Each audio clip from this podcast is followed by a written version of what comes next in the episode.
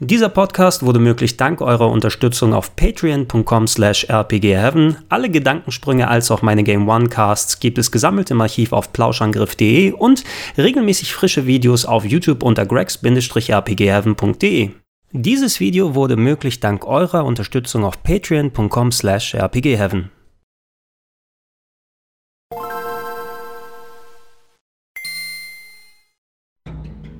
Schönen guten Tag und herzlich willkommen zu Gregor testet Shenmue 1 und 2 im HD Remaster für die PlayStation 4. Erscheinen wird ähm, das Remaster sowohl für die Xbox One als auch für den PC. In die beiden Versionen will ich bei Zeiten nochmal reinschauen. Gerade die PC-Fassung ist interessant, weil ich mir ziemlich sicher bin, dass die enthusiastische Shenmue-Community sich äh, wie äh, wild da draufstürzen wird und alles mit äh, eigenen Adaptionen und Mods dann drüber hauen wird. Äh, ich konnte aber vor Release jetzt ein paar Stunden jeweils mit Shenmue 1 und Shenmue 2 auf der PlayStation 4 verbringen. Und äh, ja, lustigerweise ist der Release jetzt direkt in der Gamescom-Woche. Wenn ihr dieses Review direkt zur Veröffentlichung euch anseht oder anhört, dann bin ich wahrscheinlich gerade auf den ersten Terminen unterwegs und schaue mir brandneue Spiele an. Aber selbst dann, wenn ich voll beschäftigt bin, will ich euch natürlich nicht alleine lassen, ne, wenn es gerade um eine meiner Lieblingsserien von Anno dazu mal geht. Und äh, ich habe einige einiges über die Umsetzungen zu sagen, wie sie hier auf der PlayStation 4 geworden sind.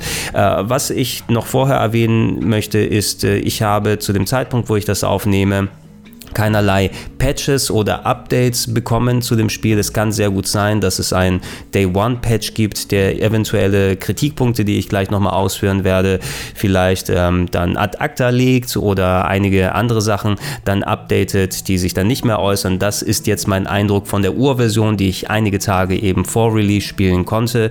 Ähm, und äh, ich, ich sag mal jetzt vorab, so schlimm sind meine Kritikpunkte jetzt nicht, aber es gibt auch noch einiges, was man daran hätte verbessern können.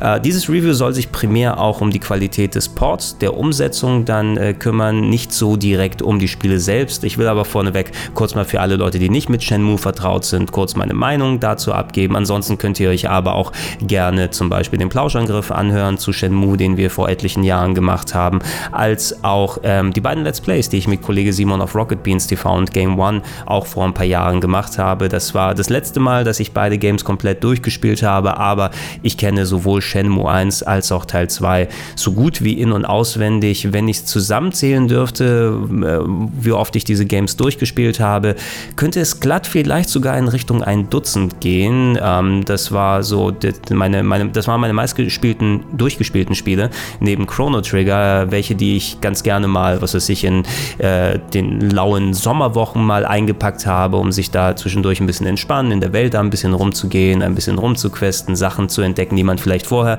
nicht gesehen hat. Und äh, da ich so richtig auf die Art der Spiele angesprungen war, die damals, wie wurden sie genannt? Äh, Free war das Genre, was dazu erfunden wurde. Full Reactive Ice Entertainment, wenn ich mich nicht irre, sollte das die Abkürzung sein. Aber im Grunde waren es, ja, ich würde es eher sagen, so Grafik-Adventures mit Sandbox-Umgebung und äh, ausgearbeiteter Kampf-Engine mit viel nebenbei Sachen, die man anstellen kann, mit Arcade-Games, die aus der Spielhalle direkt in das Spiel als so kleine Minigames transplantiert wurden. Ähm, der erste Vergleich mit äh, wie sich Shenmue damals gespielt hat, ist heutzutage tatsächlich die Yakuza-Serie von Sega die äh, im Grunde der spirituelle Nachfolger von Shenmue ist. Alles nochmal, was Shenmue angefangen hat, adaptiert hat, abgedatet, mehr Fokus auf Story, auf Spielbarkeit, auf das Kampfsystem, auf die Qualität und so weiter. Also wenn ihr mit den Yakuza-Titeln vertraut seid, dann dürfte euch das Shenmue-Erlebnis tatsächlich relativ ähnlich vorkommen, nur eben in einer ganz, ganz, ganz frühen Ausgabe. Ähm, kurz zu Shenmue. Shenmue war ursprünglich angedacht äh, äh Mitte der 90er. Es sollte ein Rollenspiel werden aus dem Virtua Fighter-Universum. Ähm, Yu Suzuki, einer der Meisterentwickler von Sega, der solche Arcade-Games wie Hang-On oder Space Area oder Outrun verantwortet hat und Virtua Fighter auch gemacht hat, wollte ähm, seiner Virtua Fighter Serie sozusagen ein Rollenspiel spendieren, wo es um die Origin Story des Hauptcharakters Akira von Virtua Fighter gehen sollte und, und äh, man dann seinen Weg sieht, wie er zum Kämpfer in Virtua Fighter geworden ist. Äh, letzten Endes ist da doch eine komplett neue Story draus geworden. Aus Akira ist Ryo Hazuki geworden, ähm, der im ersten Spiel nach dem Mörder seines Vaters suchen muss, landet Di, der von den chinesischen Triaden nach Japan gekommen ist, um einen äh, Spiegel zu finden, der eine besondere Relevanz hat, die wir heutzutage auch immer noch nicht zu 100% gelöst bekommen haben, weil es ja berühmterweise eine der unvollendeten Serien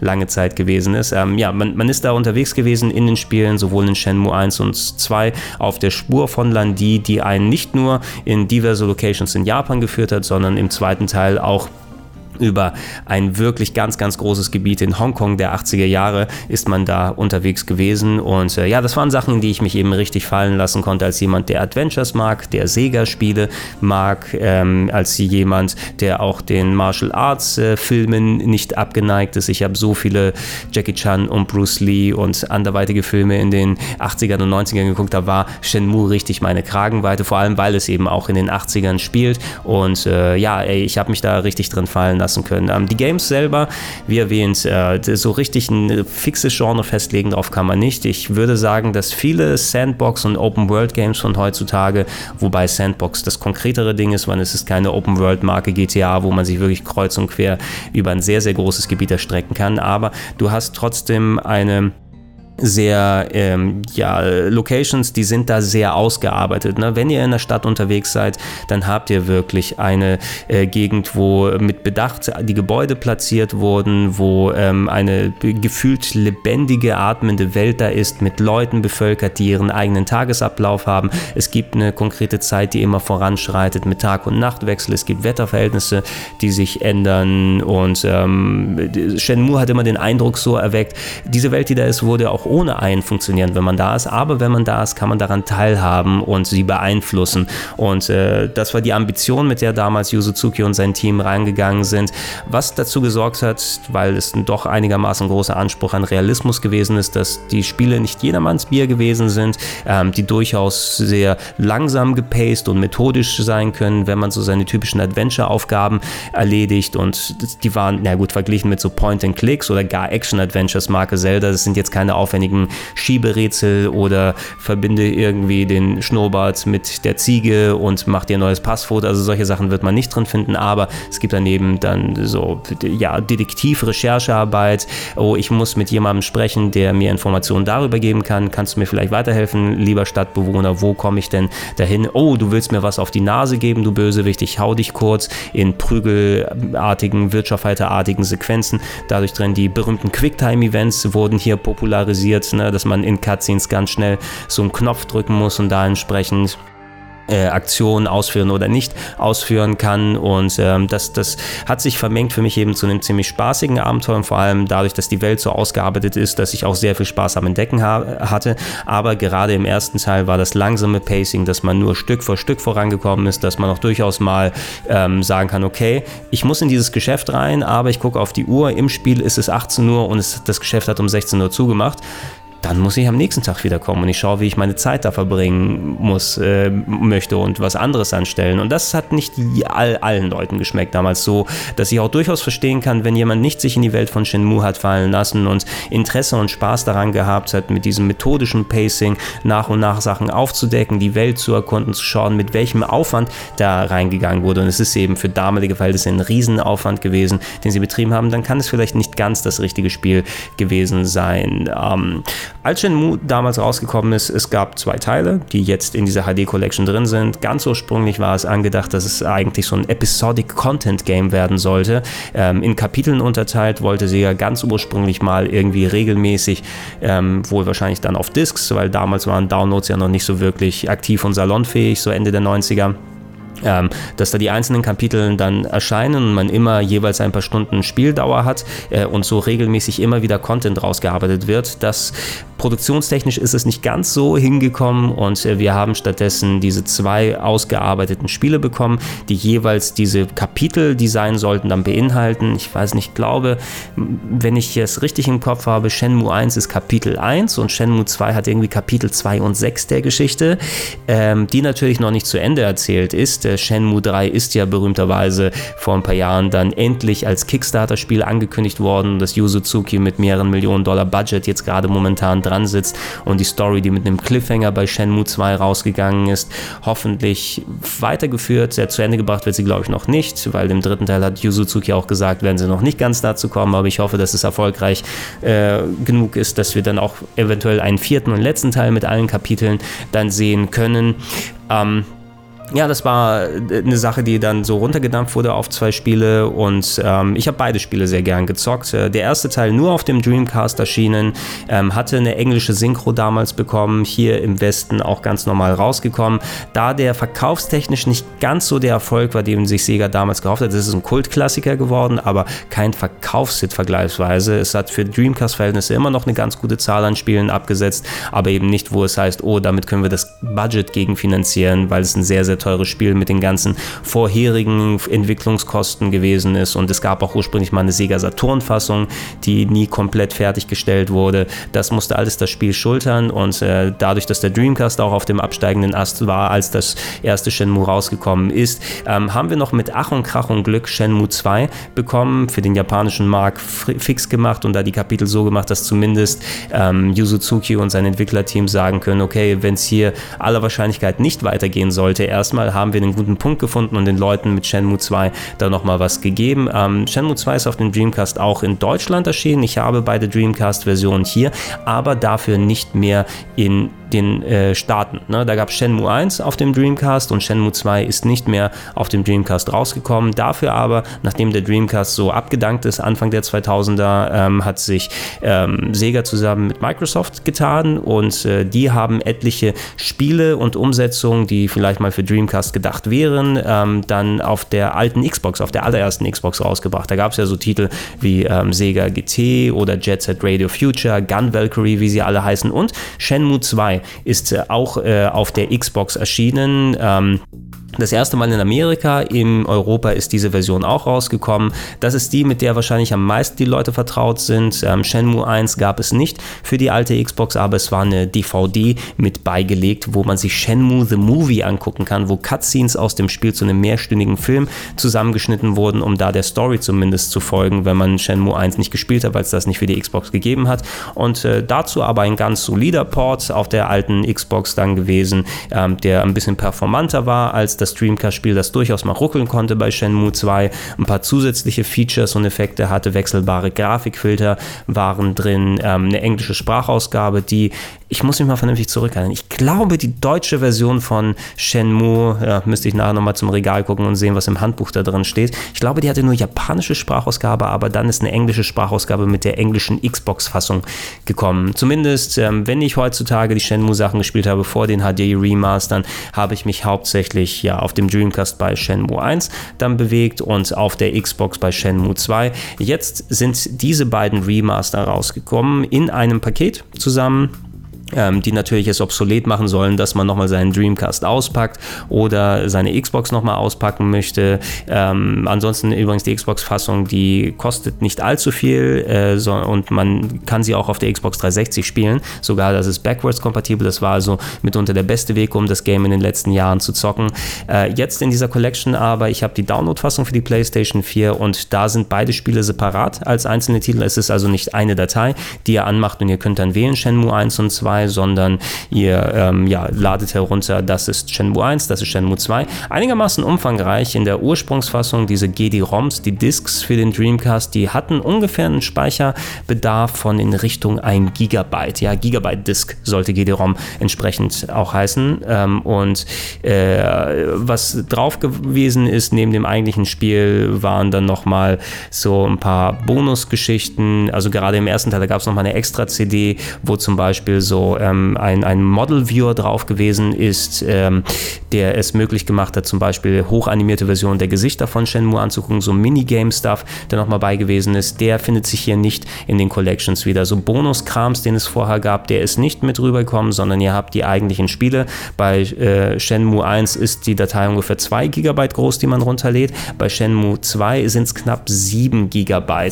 Ähm, was jetzt nochmal extra konkret dazugekommen ist, Müssen wir mal schauen, weil die Dreamcast-Spiele waren ein bisschen kleiner, dafür hat man aber jetzt zum Beispiel die Option, ähm, nicht nur auf eine Sprachausgabe zu gehen, ähm, die war dann meist festgelegt in den alten Versionen, wenn man sie hatte, sondern bei beiden Varianten kann man sowohl die japanische als auch die englische Sprachausgabe wählen. Also kann ich mir da vorstellen, dass dadurch ein bisschen mehr der Speicherbedarf da ist. Wo aber ganz so die 7 GB für Shenmue 2 herkommen, bin ich mir auch nicht sicher. Ähm, lass uns nacheinander mal auf die Ports eingehen, weil es gibt ein paar Unterschiede, was die technische und Umsetzungsarbeit für Shenmue 1 und 2 gibt, weil es ja beide Titel waren, die auch mit einigem Abstand erschienen sind und dadurch bessere Assets, bessere Grafikqualität und Soundqualität vorhanden, war.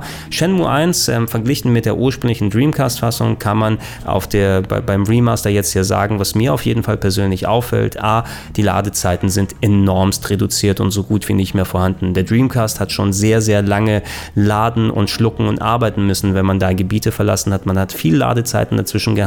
Ähm, äh, es ist dadurch, dass es so ein frühes Sandbox-Spiel ist und man eine zusammenhängende Welt hat, äh, waren da viele Ladezonen drin. Wenn man in Gebäude reingeht, muss geladen werden. Wenn man einen gewissen Bereich überschreitet, muss geladen werden.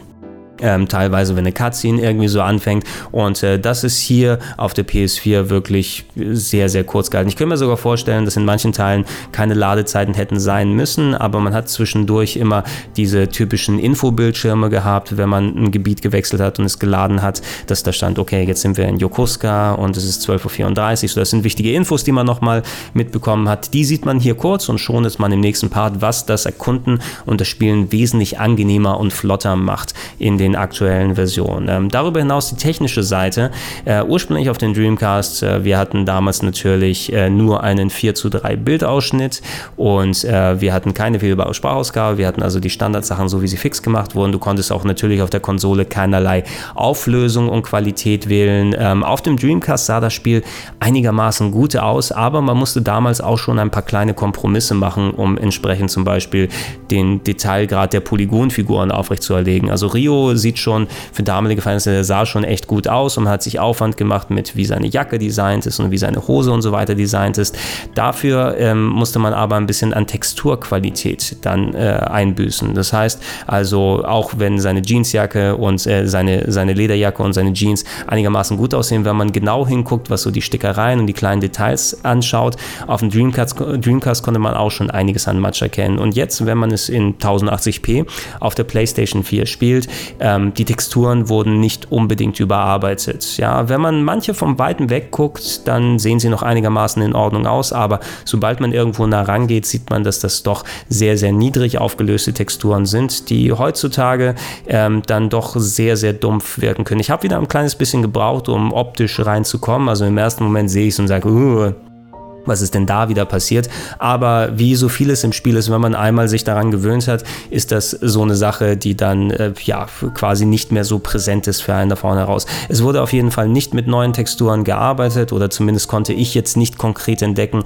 ob sich hier irgendwelche Texturen dann ausgetauscht haben, sodass man zumindest der Authentizität sich sicher sein kann. Es gibt ja einige HD-Remaster, die dann anfangen, Texturen auszutauschen und dann die eventuell auch nicht viel mit dem Look and Feel des Originals zu tun haben. Ich hätte es schön gefunden, wenn hier vielleicht viele der Texturassets und andere Geschichten, wenn die damals äh, nicht nur in diesen komprimierten Dreamcast-Qualitätsdateiformaten abgespeichert wurden, sondern vielleicht bei, als Urdateien vorhanden sind. Das ist wirklich schade echt, dass man damals zu, zu PlayStation und Dreamcast-Zeiten eben mit diesen runtergerechneten Assets gearbeitet hat. Ähm, die anderen Beispiele sind zum Beispiel die HD-Updates von den alten PlayStation 1 Final Fantasies, Final Fantasy 7, 8 und 9, von denen wir ja PC-Fassungen und andere Versionen gesehen haben, die mit Render-Hintergründen gearbeitet haben und die ursprünglich auf Workstations mit abertausenden Pixeln erstellt wurde, aber die in meist, meistens nicht mehr mit diesen Hintergründen vorhanden sind, sondern da sind nur die 640 x 480 oder 320 x 240 aufgelösten Bilder vorhanden und die sehen einfach auf HD-Bildschirmen nicht mehr ganz so gut aus. Und äh, ja, anscheinend waren diese Assets nicht mehr vorhanden, sodass es äh, qualitativ von den Texturen nicht mehr so ganz dolle ausschaut. Ihr habt einige Render-Optionen, die ihr einstellen könnt könnt. Es gibt ein so, sogenanntes HD-Rendering, HD-Modus, den ihr einschalten könnt. Ich habe damit ein bisschen mal verglichen, wenn man dann hin und her schaltet. Ähm, anscheinend bewirkt es, oder es, es, es geht mehr um die interne Auflösung, in dem das Spiel rendert. Die Ausgabe war hier bei mir auf dem Fernseher beider Male in 1080p, aber das heißt ja nicht, dass das Spiel intern in 1080p die Grafik erstellt. Ähm, für die Leute, die es gerne mal ein bisschen authentischer haben, weil wenn ihr dieses HD-Rendering drin habt, dann äh, rendert das Spiel wohl auch die Grafik in mindestens 1080p. Und das hat mir zumindest den Eindruck gegeben. Ähm, da könnt ihr euch gerne dann demnächst wahrscheinlich die ganzen Technikanalyse-Videos von solchen ähm, Outlets wie äh, Digital Foundry angucken, die mit ihren Pixelzählern dann da rangehen und genau gucken. Aber für mich wirkt es eben so, okay, das, wird, das Spiel wird jetzt wie bei einer PC-Version, man hat auf 1080p gestellt und damit wird es gerendert. Es sieht einigermaßen scharf aus. Dadurch äh, hat man auch nicht so viele Kantenbildung an, an gewissen Ecken und äh, sieht eigentlich alles ganz nett aus, mit Ausnahme dadurch, dass die Texturen eben trotzdem nicht verbessert werden und man innerhalb dieser scharfen Figuren dann die, die dumpfen Details dann sehen kann. Wenn man dieses HD-Rendering ausschaltet, dann wird wohl intern auf eine niedrigere Auflösung gestellt. Beim Dreamcast müsste es 640 x 480 gewesen sein, so dass das Bild insgesamt einen weicheren Eindruck macht und gerade bei so ähm, ja, kleinen geraden Sachen, wenn da zum Beispiel so eine Stromleitung ist, ne, die eigentlich nur sehr dünn dargestellt werden sollte oder ein, ein Häuserdach, dann ist da schon deutliche Treppen- und Kantenbildung zu sehen, deutliches Aliasing Deswegen so hat es dann im Grunde auch auf dem Dreamcast ausgesehen, wenn man es auf einem Fernseher angeguckt hat oder mit einer VGA-Box an dem Monitor angeschlossen hat. Da war es nicht ganz so dumpf, aber man hatte die äh, Kantenbildung dann mit dabei. Ähm, ich fand das jetzt auch nicht unbedingt so schlecht, ne, wenn einem vielleicht dieser harte Kontrast zwischen den dumpfen Texturen und den ähm, scharf abgebildeten Figuren selber, dadurch, dass es in hoher Auflösung gerendert ist, wenn einem das nicht gefällt, dann kann man eher auf diese, diesen HD-Rendering-Modus dann dann, dann weggehen und dass man das ohne macht. Dadurch hat man zwar mehr Kantenbildung und das weichere Bild, aber es wirkt ein bisschen mehr, wie man es auf dem Dreamcast her auch kannte. Und ähm, ich habe mich dafür entschieden, erstmal mit dem HD-Rendering zu spielen, weil ich kenne die anderen Ausgaben ganz gut. Aber für die Leute, die puristenmäßig da herangehen wollen, ist das, denke ich mal, eine sinnige Aufgabe, die da drin ist. Ähm, apropos Puristen, Bildausschnitt. Ist auch eine sehr wichtige Sache. Auf dem Dreamcast natürlich war das Spiel damals nur in 4 zu 3 präsentiert und äh, man wird hier auch äh, die Option haben, das Spiel in 16 zu 9 zu spielen, aber das Game ist nicht durchgehend in 16 zu 9 präsentiert. Ähm, es gibt äh, keine, kein grundsätzliches Ding, wo man sagen kann, wann das Spiel dann immer in 4 zu 3 schaltet oder nicht, ähm, äh, aber es passiert am häufigsten bei Cutscenes. Es gibt einige Cutscenes, ähm, in denen dann automatisch Balken nach links und rechts gepackt werden auf den 16 zu 9 Fernseher Weise. Ich denke, weil diese Cutscenes so ähm, ja, geframed wurden, so quasi positioniert wurden, dass man nicht einfach nur den Bereich links und rechts aufmachen kann mit dem HD-Spiel, sondern dass da durchaus vielleicht irgendwelche Grafikmüll und andere Sachen zu sehen sind und äh, dass äh, einfach nicht so von den Leuten, die das Spiel portiert haben, die den Port erstellt haben, zu lösen gewesen ist und deshalb ähm, hat man damit zu tun, dass einige Cutscenes dann, wenn sie nicht gerade in der Ingame-Engine ablaufen, äh, auf, auf 4 zu 3 dann wieder gedrängt werden und dann springt das Spiel, sobald man im Ingame ist, auf 16 zu 9. Das kann man auch jederzeit im Menü ein- oder ausschalten. Das heißt, ihr müsst nicht vorher erstmal aus dem Spiel rausgehen, sondern ihr könnt euch jederzeit dafür entscheiden, auf 16 zu 9 zu gehen, was dem Bildschirm einigermaßen gut ausfällt. Ich hatte jetzt nicht den Eindruck, dass da groß was weggeschnitten wird oder nur reingezoomt wird. Ich hatte den Eindruck, wirklich da auch mehr Blickfeld zu bekommen. Und das ist ganz nett auf einem 16 zu 9 Fernseher, wenn man da in dieser Umgebung unterwegs ist. Gerade mit dem HD-Rendering sieht man schön viel, auch in der Tiefe dann nach hin aus. Ähm, aber es kann natürlich durchaus sein, dass manche Leute sich davon gestört fühlen, dass einige der Cutscenes dann einfach hier wieder zurücksperren. Es wäre schön gewesen, wenn das technisch möglich gewesen wäre ähm, das Spiel durchgehend entweder in 16 zu 9 oder in 4 zu 3 machen. Wenn man keinen Bock darauf hat, diese Sprünge zu gehen, dann sollte man die 4 zu 3 äh, Variante dann machen. Ähm, apropos technisches Limit, da können wir auch darauf eingehen. Leider ist das Remaster von beiden Spielen nur auf 30 Frames pro Sekunde beschränkt. Ähm, es scheint so, dass die äh, Programmierung des Spiels, die Logic, die interne Logik, wie das Spiel funktioniert, ähm, die Spielegeschwindigkeit wohl an die Framerate gekoppelt ist. Das haben wir leider bei vielen Spielen nicht nur aus derer, sondern sondern ganz früher zu sehen. Nicht jedes Game ist automatisch auf 60 Bilder pro Sekunde dann machbar, auch wenn es die PS4 und die anderen Geräte vollkommen easy leisten könnten. Äh, aber dadurch, dass da die Logik des Spieles an dieser Framerate festhängt, äh, wahrscheinlich wenn die Entwickler dann auf 60 Frames Shenmue 1 gemacht hätten, dann wäre Shenmue auch mit doppelter Geschwindigkeit gelaufen.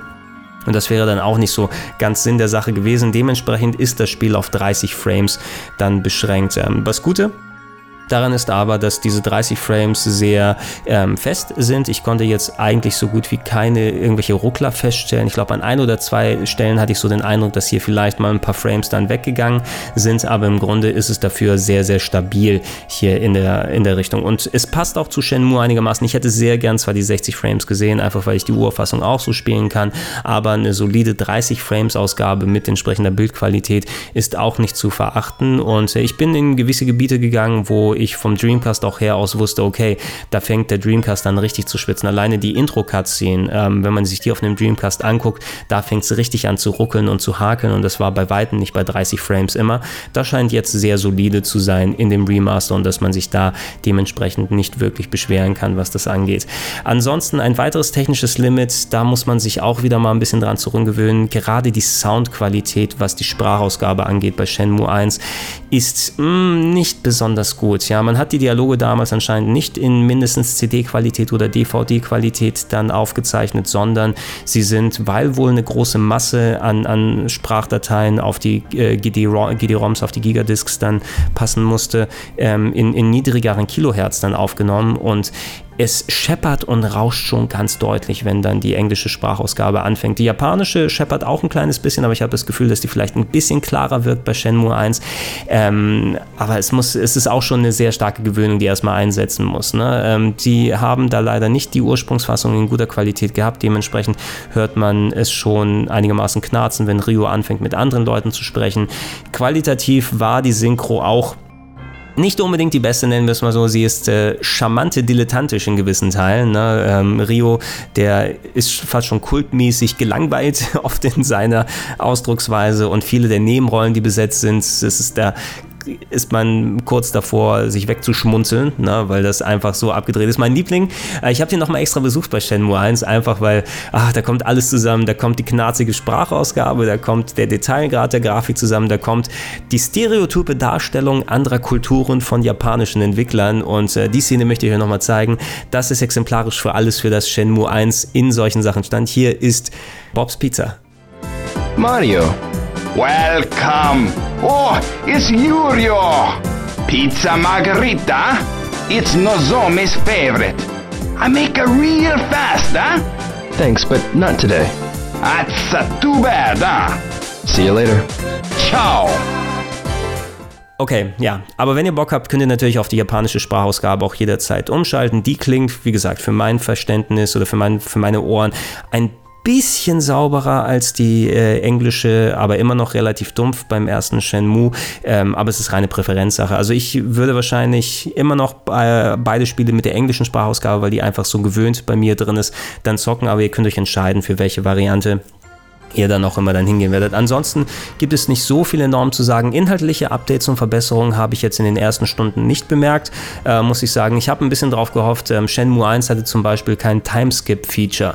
Ähm, das ist beim zweiten Teil reingepackt worden, wenn man zum Beispiel von dem Geschäft warten muss und es heißt, oh, die Öffnungszeit ist erst am nächsten Tag so und so viele Stunden ähm, und ich müsste mir erstmal bei Shenmue 1 selbst Beschäftigung suchen und schauen, was man machen kann. Beim zweiten Teil gab es zumindest noch die Möglichkeit, bei etlichen Stellen so ein Sprungfeature zu machen und dann ist es ein Tag übersprungen übersprungen und man konnte weiter mit der Story machen. Ähm, habe ein bisschen darauf gehofft, dass eventuell so eine Funktion mit reingebaut wurde, aber es ist genau das Shenmue, was ich zumindest vom Dreamcast her auch kannte, was einerseits cool ist, ne, weil da ist man so authentisch wie es geht, aber vielleicht so optional ähm, Quality of Life Features wie Timeskips oder irgendwelchen anderen Stuff mit reinzutun, das wäre gar nicht mal so verkehrt gewesen. Das hätte ich gern noch hier gesehen. Es ist also ein ähnlich, also nicht nur ähnlich, es ist ein genauso langsam gepaced Spiel wie damals. Heutzutage, wenn ihr spielt und ihr müsst erstmal über diese ganzen technischen Hubbel hinwegkommen und dann bekommt ihr das Erlebnis im Grunde, was wir damals als Shenmue-Einspieler auch bekommen haben. Ähm, was mir persönlich, ich, ich hätte es vielleicht ein bisschen schöner gewollt. Den Font finde ich jetzt nicht allzu spannend, also die Schriftart, die gewählt wurde. Ähm, da hatte der Dreamcast noch so ein bisschen ikonischere Schrift, die natürlich nicht so eins zu eins übernommen werden kann, weil die viel zu grob aussehen würde auf HD-Fernsehern.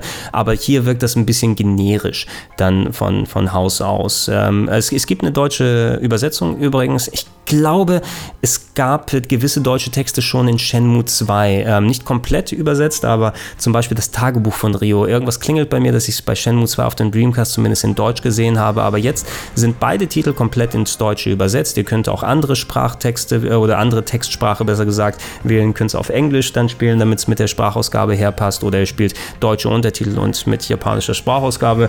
Ähm, inhaltlich hatte ich eigentlich jetzt nichts wirklich an der Übersetzung auszusetzen. In den ersten Stunden klang alles eigentlich ganz sinnvoll und jetzt nicht so stockig ne, und steif, wie es gerne mal bei japanischen Übersetzungen dann ist. Äh, ähm, der, die Texte selber sind eben jetzt nicht die ähm, Speerspitze der Schreibkunst. Ne? Und uh, Have you seen any sailors? Das kannst du nur auf so und so viele Arten übersetzen. Oh, was ich aber lustig fand, äh, ein paar schöne Interpretationen von der deutschen äh, Übersetzung, dass man da teilweise schöne Schimpfworte bekommen hat. Ne? Ähm, und äh, es ist schon lange her, dass ich in einem Spiel das Wort Pissnelke dann gelesen habe. Das ist zumindest mal drin vorhanden und das könnt ihr hier so anwählen. Also ihr seid sehr frei, in welcher Sprachausgabe und in welcher Textsprache ihr spielen wollt, was entsprechend dann auch die Sachen verändert. Ähm, was adaptiert wurde, äh, noch, äh, was gibt es noch zu sagen dazu? Ein paar Kleinigkeiten, ähm, zum Beispiel, was jetzt so bestimmte Marken, die im Spiel drin ist. Ähm, da habe ich zum Beispiel gesehen, die Uhr, die ihr benutzt, um äh, zu schauen, wie spät ist es gerade. Ihr könnt die immer dann angucken, vom Menü her aus.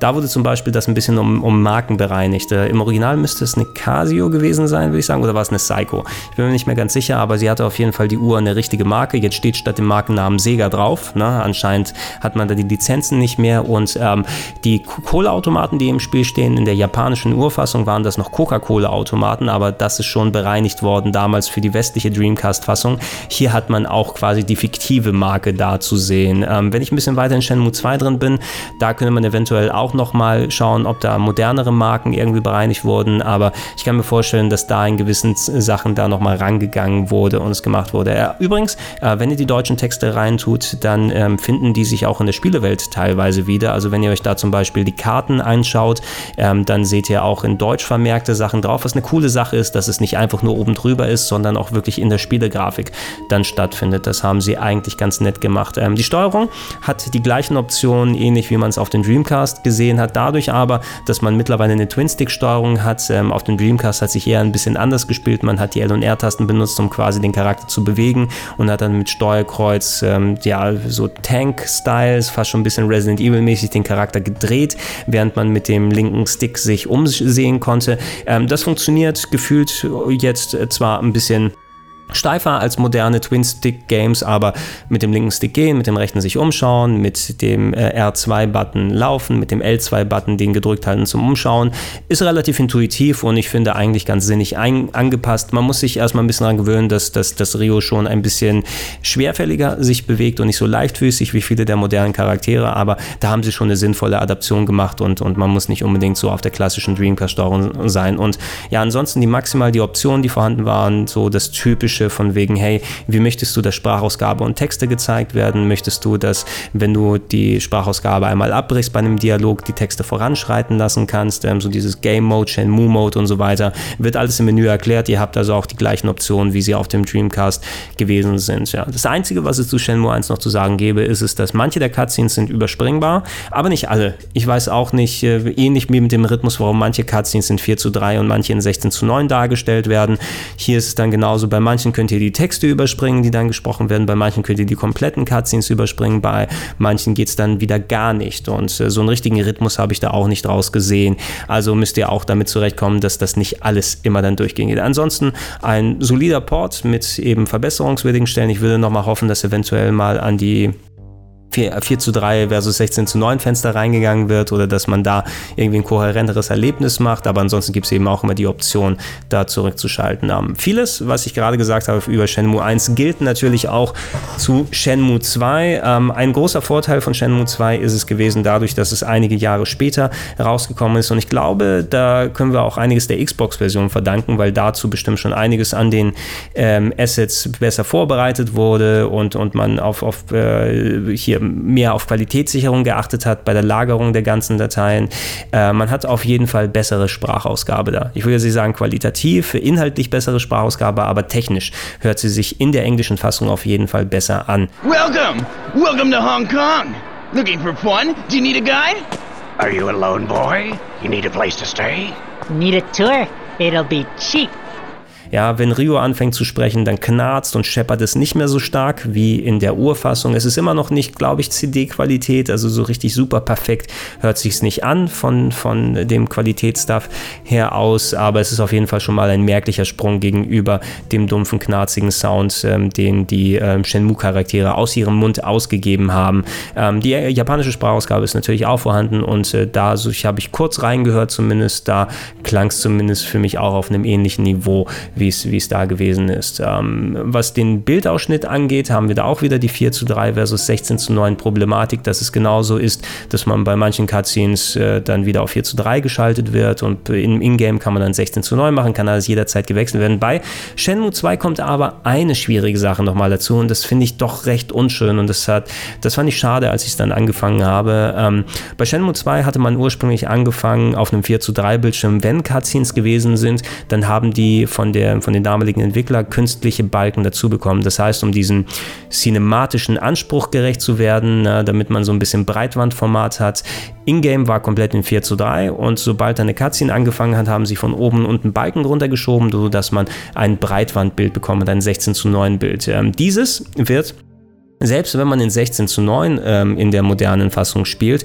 aber trotzdem nur im 4 zu 3 Ausschnitt mit Balken belassen. Das bedeutet also, da wird nicht dann der eigentlich eingeschränkte Bildausschnitt aus der Urfassung, das müsste man eigentlich nur zoomen. Man müsste ein bisschen skalieren, man müsste ein bisschen reinzoomen und hätte tatsächlich auch korrekte 16 zu 9 Cutscenes, die mit dem neuen Ingame irgendwie zusammenpassen. Aber stattdessen schaltet auch hier das Spiel in den Cutscenes zu, konsequent in 4 zu 3 und da kommen nochmal die Balken von oben und oben unten Seiten dazu, sodass man ja oben, unten, links und rechts schwarzen Rahmen hat und in der Mitte eine Briefmarke gefühlt, ne, auf der man dann die Cutscenes sich angucken muss. Und das hat mich doch schon einigermaßen gestört. Das muss ich sagen, das ist, äh, ich glaube, lösbarer auf jeden Fall als das Problem, was die bei Shenmue 1 gehabt haben, ne? dass da eventuell irgendwelcher Grafikmüll ist, wenn man das Bild noch weiter öffnet. Hier ich weiß nicht, ob das qualitativ nicht machbar war oder wenn die dann reingezoomt hätten, ob die Texturen noch schlechter ausgesehen hätten. Keine Ahnung, was da so dahinter der Gedanke war. Aber dass wenn eine Cutscene anfängt, man auf einmal statt dem vollen 16 zu 9 eine Briefmarke dann sehen kann, äh, das ist nicht schön, finde ich. Ne? Und das äh, würde ich mir wünschen, dass da zumindest nochmal rangegangen wird. Und das könnte ich mir vorstellen, dass das eine der Sachen ist, die die Modding-Community auf dem PC als erstes angehen wird. Die werden natürlich auch irgendwie versuchen, 60 Frames reinzutun, ne? äh, eventuell das auch schaffen. Man sieht es ja beim manchen Ports, dass das zwar intern an den Spielen dranhängt, aber mit enorm viel Aufwand nochmal irgendwie umgebogen werden kann und ähm, den ähm, die Möglichkeit hatten anscheinend die, die Leute zum Portieren hier nicht gehabt und äh, diese Cutscene-Nummer würde ich gerne nochmal gelöst bekommen. Ansonsten bleibt es euch dann auch hier wieder in den 4 zu 3 Modus zu schalten, aber dann habt ihr das Ingame in 4 zu 3 und die Cutscenes trotzdem in diesem Briefmarkenmodus, weil da ändert sich ja am Rest nicht sowas und das finde ich ehrlich gesagt nicht so toll, dass dem dann so ist. Ähm, ansonsten Shenmue 2 fühlt sich ja durch die Upgrades, die reingekommen sind, natürlich ein klein wenig frischer als Shenmue 1 an. Ähm, ihr habt eine bisschen bessere bessere Texturqualität, aber die sind auch nicht so richtig geil. Ne? Gerade wenn man im Hintergrund dann Sachen sich anschaut oder mal ganz nah an eine Wand rangeht, dann sieht man eben, dass das schon ziemlich Matsche ist. Wenn man aber vom Weiten entfernt ist, ähm, macht das auf jeden Fall einen bisschen runderen und schöneren Eindruck. Ne? Das sind solche Texturen von Namen, ist es kompletter Matsch. Von Weitem weg und so, ja, das sieht doch alles in Ordnung aus. Ne? Das können wir auch heute noch so rausbringen. Und äh, dadurch, dass die Locations größer und aufwendiger gebaut sind, äh, hat man damit zumindest einen grafisch besseren Eindruck Eindruck insgesamt äh, da drin. Oh, äh, eine Sache hatte ich vergessen zu erwähnen, von wegen Optionen ein- und ausschalten. Es gibt zusätzliches Bloom Lighting. Ähm, das war quasi etwas, was damals schon, ähm, wenn ich mich nicht irre, mit der Xbox-Fassung von Shenmue 2 hinzugekommen ist, dass ihr ja, Bloom Lighting ist sozusagen diese Option, dass ähm, das Licht, was da heraufspielt auf den, auf den Spielen, dass da nochmal so ein kleiner Glanz drumherum entsteht und alles so ein bisschen aufgehellter mit dem leichten Weichzeichen und so weiter wirkt. Das war ein Feature, was gerade aus der damaligen Ära bis in die Xbox 360-Ära sehr häufig benutzt wurde und ähm, das gab dem Ganzen nochmal so einen leicht ätherischen, schönen Look. Das war in der Xbox-Fassung, wie gesagt, meines Wissens schon vorhanden. Jetzt kann man es zusätzlich zu- und wegschalten, hier ähm, äh, bei Shenmue 1 und 2. Ich habe es bei beiden Anmalen hauptsächlich drin gelassen. Es hat auf jeden Fall nochmal ein bisschen was an der Grafikqualität geholfen, dass das Licht auch mal ein bisschen besser ausgeschaut hat. Und äh, ihr habt aber auch die Option, um das mitzunehmen. Ähm, was ich bei Shenmue 2 nochmal deutlicher gemerkt habe, und das ist auch was, was sich bei Shenmue 1 dann geäußert hat, die Lichtverhältnisse allgemein sind so ein bisschen dumpf und düster. Ihr habt die Option in den Menüs, den Kontrast einzustellen und, und hoch und runter zu drehen, aber keine separaten Sachen, also nicht irgendwie Kontrast, Helligkeit, Gamma und verschiedene Optionen, sondern da steht nur Kontrast drin. Und ähm, ich hatte es erstmal auf der normalen Abstufung gelassen, da sah es am Anfang auch okay aus, aber sobald man dann unterwegs gewesen ist und dann, es wird dunkler im Spiel, die Lichtverhältnisse sind nicht ganz so. Ähm, bei Shenmue 2 hatte man das vor allem, weil man da auch in, in klarer Sonne steht und dadurch aber, wenn man die Kamera von der anderen Seite steht, auf einmal mit irgendwelchen dunklen Silhouetten zu tun hat. Ähm, das Spiel wurde für mein Gefühl, selbst wenn ich äh, den Kontrast so halbwegs hochgedreht habe, ohne dass das Bild komplett auseinanderbricht, wurde mir arg dunkel manchmal. Ne? Ich weiß nicht, ob es irgendetwas ist, dadurch, dass die Lichtengine, die damals für den Dreamcast und für, den, für, die, für die Xbox da gemacht wurde, sich vielleicht nicht so auf die modernen Hardware, die Konsolen und die PCs dann irgendwie anwenden lässt. Aber häufig hatte ich den, den Eindruck, dass manche Szenen einfach düsterer und dunkler und dumpfer ausgesehen haben, als sie es eigentlich sein müssten. Ähm, Shenmue hat so eine Technik, so eine Self-Lighting-Technik, wenn man mit Charakteren spricht, dass die dann nochmal irgendwie beleuchtet werden. Ne? Selbst wenn man im Dunkeln da unterwegs ist, da ist es sowieso nochmal eigentlich ein anderer Schnack, weil da nochmal viele Lichtquellen Lichtquellen angemacht werden und es eventuell ein bisschen heller ausschaut, als wenn man beim Tag dann unterwegs gewesen ist. Aber so soll es zumindest helfen in Dialogen, dass dadurch, dass diese Selbsterhellung ist, wenn man mit Figuren spricht, dass die quasi wie nochmal von so einer kleinen Lampe angeleuchtet werden. Ähm, das hilft aber hier auch oft nur bedingt. Also ich, da wäre vielleicht noch mal eine Möglichkeit, dass da Sega nachbessert oder die, die Leute, die es portiert haben, dass da mehr Helligkeitseinstellungen Optionen ist oder dass mit der, mit der Anpassung der Lichtengine, dass da nicht häufig der Eindruck entsteht, dass man einfach da unter geht und das Bild absäuft. Ne? Ähm, es wirkte für mich ein bisschen, als, sie, als, ob, als ob sie versucht haben, eine realistische Lichtimplementierung, Implementation damit zu machen. Also wenn man zum Beispiel von dem hellen Bereich in den dunklen geht, so dass die, die Anpassung der Augen da noch simuliert werden soll, dass es so einen kleinen Moment dauert, dass es erstmal alles irgendwie überstrahlt und dann sieht man es doch ein bisschen deutlicher, weil sich die Augen an die Helligkeit gewöhnt haben, dass das häufiger kommt, aber es wirkt eher deplatziert, finde ich, in dem Spiel. Und äh, ich müsste da zum Vergleich nochmal die Dreamcast-Fassung dahin packen, weil ich hatte nie den Eindruck, eigentlich, dass die Dreamcast-Version oder die Xbox-Version zu dumpf oder gewesen ist, aber hier hatte ich regelmäßig selbst aufgedreht, bei aufgedrehter äh, Kontrastoption den Eindruck, dass es eventuell nicht so gut ausschaut, wie es dann schauen könnte. Ähm, das würde ich mir bei einem Patch dann nochmal wünschen, wenn es dann kommt. Was gibt es noch zu sagen? Ich bin mal in die Spielhallen gegangen, da ist auch alles wie gewohnt, dass man die ganzen Minigames machen kann, äh, dass äh, die, die äh, Sachen Arcade Perfect mit dabei sind. Ich habe solche Sachen wie Space Area oder Hang-On oder eben auch Outrun ausprobiert und es hat sich alles sehr gut angefühlt und gespielt, wie es auch bei Shenmue in den alten Fassungen gewesen ist. Ähm, sehr schöne Ports geworden von den alten Arcade Games. Wahrscheinlich ist es eh das gleiche, was sie später bei Shenmue dann auch die exakt gleichen Versionen, äh, die bei Yakuza Yakuza, die Version, die man hier bei Shenmue gesehen hat, dann auch mit reingepackt wurden. Also für, und ich habe auch gleich wieder Spaß gehabt und fast äh, Outrun dann nochmal durchgespielt. Also da, da kann man sich nicht wirklich groß beschweren, was da drin ist. Ähm, Quicktime-Event mäßig würde ich vielleicht auch nochmal sagen, ähm, natürlich erstmal sehr ungewohnt, dass die äh, PlayStation-Buttons äh, umgestellt wurden, dass man hier auf PlayStation-Buttons dann drücken muss und nicht mehr die Dreamcast-Knöpfe, aber es hätte einen natürlich nochmal mehr verwirrt, wenn man dann auf den Controller guckt und dann andere Buttons angezeigt werden. Die sind natürlich nicht ganz so farbenfroh wie die Dreamcast-Knöpfe. Ne? Die waren dann deutlich, das war der rote Knopf, das war der blaue Knopf, das war der gelbe Knopf, die dann aufgeflasht sind.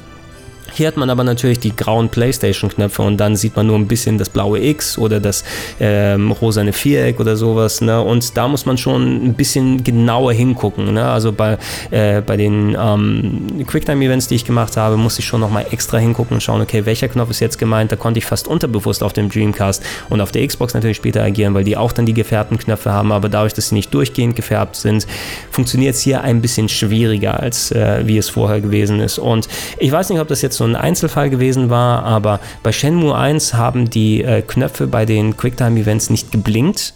Ähm, das ist auch sowas gewesen. Die, beim Dreamcast haben sie angefangen zu blinken, wenn man sie hätte drücken sollen, was nochmal die, ja, die Kurzfristigkeit, wie, oh Gott, jetzt, oh, jetzt muss ich aber schnell und so weiter nochmal unterstreicht haben beim ersten Teil und, und man das Gefühl hatte, okay, jetzt schnell, weil ansonsten gehen sie zu Ende. Das Zeitfenster ist immer noch sehr knapp. Äh, beim ersten HD Remaster, zumindest die, die Quicktime-Event, den ich da spielen konnte, haben die Knöpfe nicht geblinkt, aber beim zweiten ähm, Shenmue Remaster, bei Shenmue 2 HD, ähm, haben die Knöpfe wieder geblinkt, wie man es kannte. Bei beiden eben, aber dann eben nicht diese klaren Farben, die man vorher kannte, sondern eher von den Knöpfen her aus.